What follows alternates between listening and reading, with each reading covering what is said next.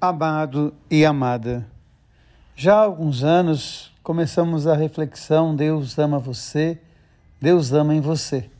Orações da madrugada levando ao coração dos amigos e amigas a mensagem do Evangelho. Há algum tempo, Ricardo Guetti, um amigo muito querido, me sugeriu colocar na plataforma do podcast e outras plataformas a mensagem Deus ama você, Deus ama em você. Depois encontrei na amiga e paroquiana Elaine a oportunidade de levar a mensagem a essas plataformas. São três meses que pessoas do mundo todo podem acessar e ouvir o Evangelho e uma pequena reflexão diária.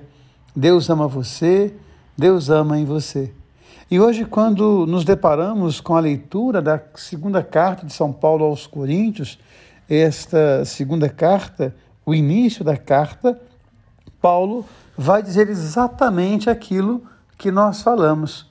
Quando vai dizer assim, que Deus é o Deus da consolação. E ele começa de uma forma muito bonita, chamando os irmãos e irmãs de Corinto e da Acaia de santos, os santos de Deus. Bendito seja Deus que nos consola com a sua misericórdia e ele vai dizer das aflições que ele viveu, das aflições que a comunidade vive e como que ele consola a comunidade e como que a comunidade o consola. E como que um é a consolação de Deus na vida do outro e vice-versa. Como dizer assim, que Deus ama você, Deus ama em você. Deus consola você, Deus consola em você.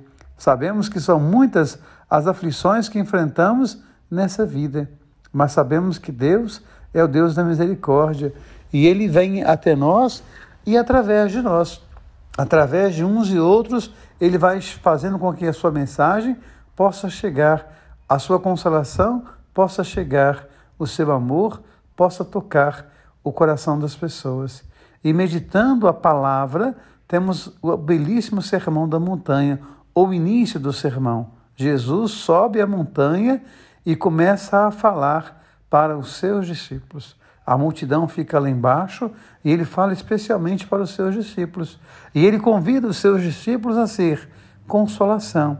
Ele convida os seus discípulos a ser misericórdia. Ele convida os seus discípulos a ser amor. Por isso, Paulo vai dizer que nós somos santos. Os santos somos nós hoje, que acessamos a palavra e que permitimos que Deus ame através de cada um de nós. Um beijo no coração, um dia abençoado. Deus ama você, Deus ama em você. Amém.